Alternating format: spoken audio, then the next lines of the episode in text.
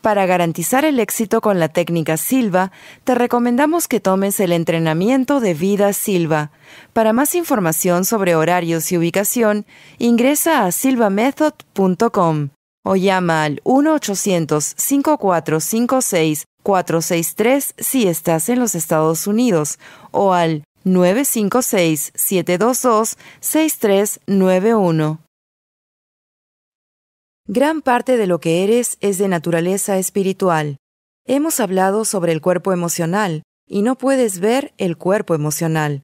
Puedes ver las expresiones de las emociones que están siendo experimentadas, pero el cuerpo emocional en sí no puede ser visto, oído, saboreado, tocado u olido. No se puede hacer esto porque es invisible, intangible, es espiritual. De hecho, cuando hablamos del cuerpo mental, esto también es invisible, intangible y espiritual, y sabemos que el cuerpo emocional tiene ciertas necesidades como ser fiel a ti mismo o expresar tus emociones, aceptación, perdón, amor, etc. Estas necesidades específicas del cuerpo emocional son muy diferentes que las del cuerpo mental, de las cuales hablaremos un poco después.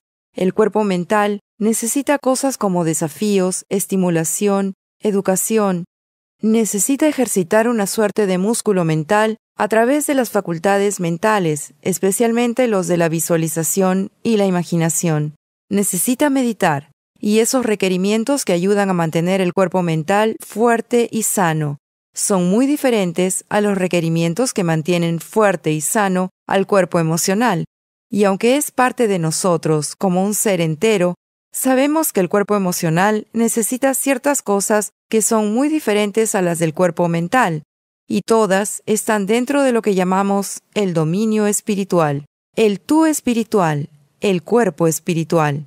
Tu cuerpo espiritual es también no físico, es invisible e intangible, y aunque todas estas cosas son verdad, es muy real, este es quien eres, y aunque el cuerpo mental y el cuerpo emocional residen en el mundo o dominio espiritual, el cuerpo espiritual mismo tiene sus propias necesidades específicas para mantenerse fuerte y sano.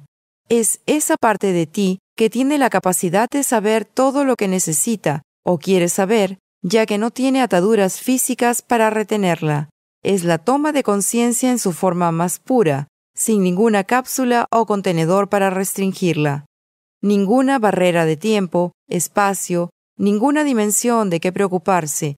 Es tu parte espiritual que experimenta la sensación de existencia en el mundo físico y no físico, que es un recordatorio de tu naturaleza dualística y sobre todo un recordatorio que eres un ser espiritual, teniendo una experiencia humana.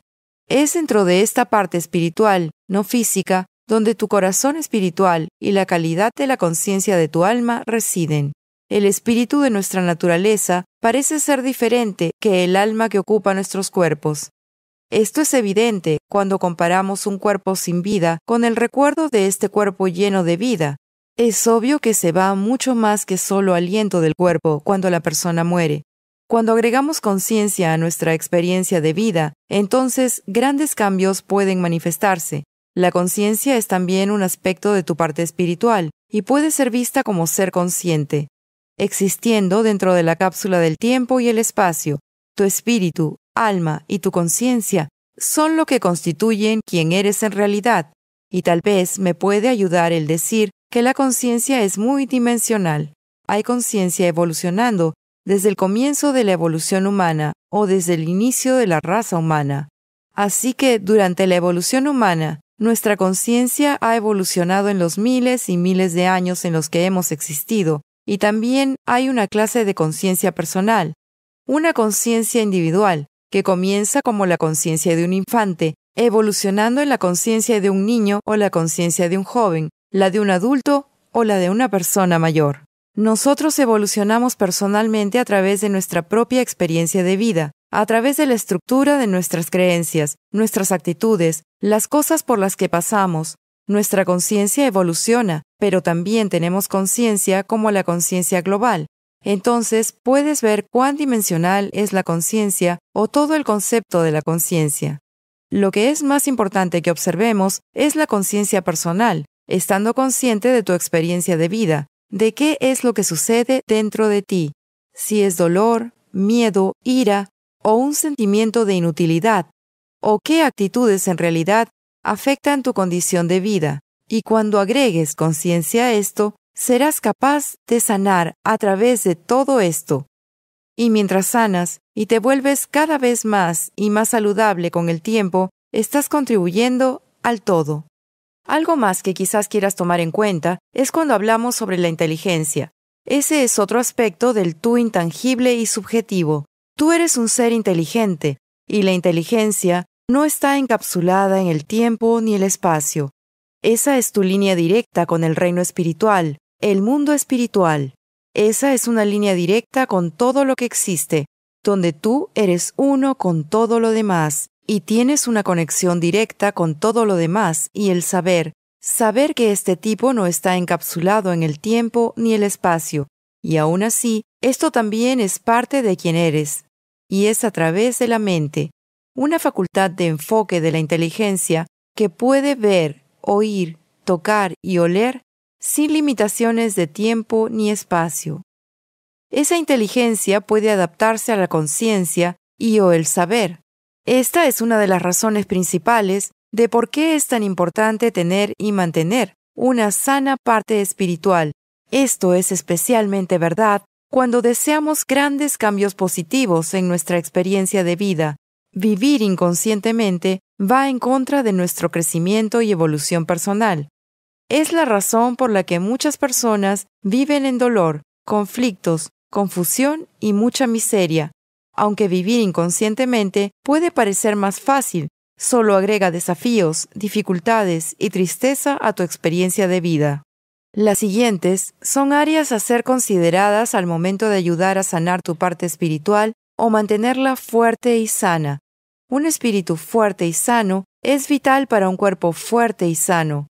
Uno de los lugares por donde empezar es reconocer nuestra conexión con todo lo que existe. Nosotros Estamos conectados con todo y todos, con quienes compartimos este universo.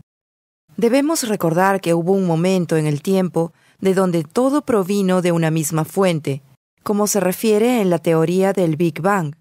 Fuera de cómo quieras lidiar con este concepto de nuestra existencia y evolución, lo cierto es que todo lo que existe en el universo provino de un punto específico y todos estamos conectados a este.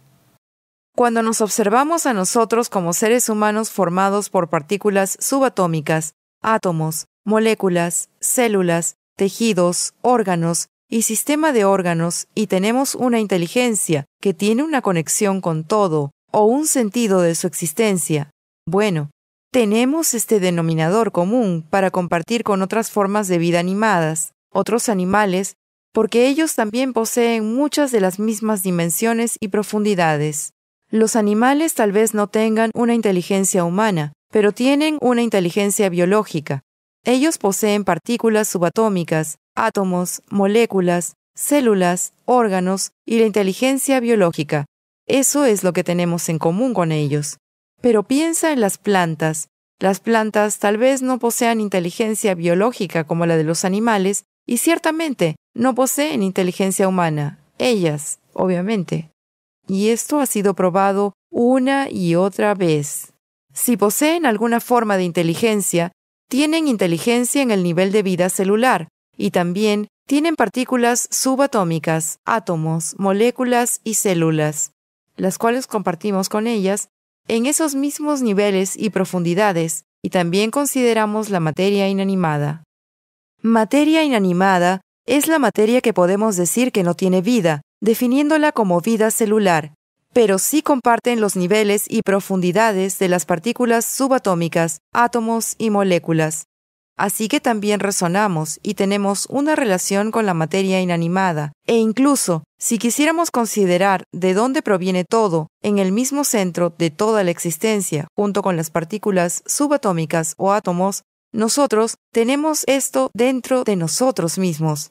Y de esa manera, Tal vez eso sea lo que signifique, tanto arriba como abajo. tanto arriba en el dominio espiritual como abajo también en el dominio intangible, invisible al nivel de las partículas subatómicas, y encontramos esta inteligencia con emoción, emoción coherente, como fue descubierto en el Instituto Math, puede mover ese campo de energía en manifestación y toma inteligencia con conciencia para poder afectar el campo. Y eso es todo sobre la dimensión subjetiva espiritual. La conciencia es espiritual y la dimensión subatómica que es invisible no la podemos ver, probar, oír, tocar u oler. Es también invisible y la razón por la que decimos tanto arriba como abajo es porque todo es un círculo en el dominio espiritual. Entonces nuestra conexión con todo lo que existe es muy importante de tomar en cuenta. Cuando pensamos en este inmenso universo donde vivimos, necesitamos recordar que nuestra existencia es tan valiosa como la existencia de todas las cosas. Tenemos dentro de nosotros un poquito de cada cosa que existe en el microcosmos o macrocosmos, todo lo que existe, consiste en las mismas cosas del universo. En algún nivel o profundidad, todos estamos relacionados. Lo que sí parece que nos hace diferentes es nuestro tipo de inteligencia. La inteligencia humana tiene la habilidad de razonar, crear y manifestarse. Desafortunadamente, también tiene la habilidad de destruir. Reconociendo nuestra conexión con todas las cosas que existen es reconocer la existencia de un poder superior o una fuente superior, energía universal, Dios. El creer en un poder creador, fuente de inteligencia o energía, que se encuentra en el mismo centro de lo que el universo ha sido creado, y tiene las cualidades de ser infinito, eterno, omnisciente y omnipotente, puede ser extremadamente fortalecedor. Teniendo esta creencia se concluye en que nosotros también, siendo hijos del universo, poseemos, ya sea solo una chispa, el mismo poder creador, fuente, inteligencia y energía que es infinita, eterna, omnisciente y omnipotente. Lo que está envuelto en esta creencia es de naturaleza espiritual y solo puede ser experimentado por tu cuerpo espiritual. Cada vez que hablamos de algo que es de naturaleza espiritual, quiere decir que tú no puedes usar tus sentidos físicos de la vista, el gusto, el tacto, el oído ni el olfato para experimentarlo. Esto es también verdad cuando usamos términos subjetivos, ya que esto indica algo que es producido por la mente y la mente también es, como ya habíamos mencionado anteriormente, invisible e intangible, como lo son tus emociones.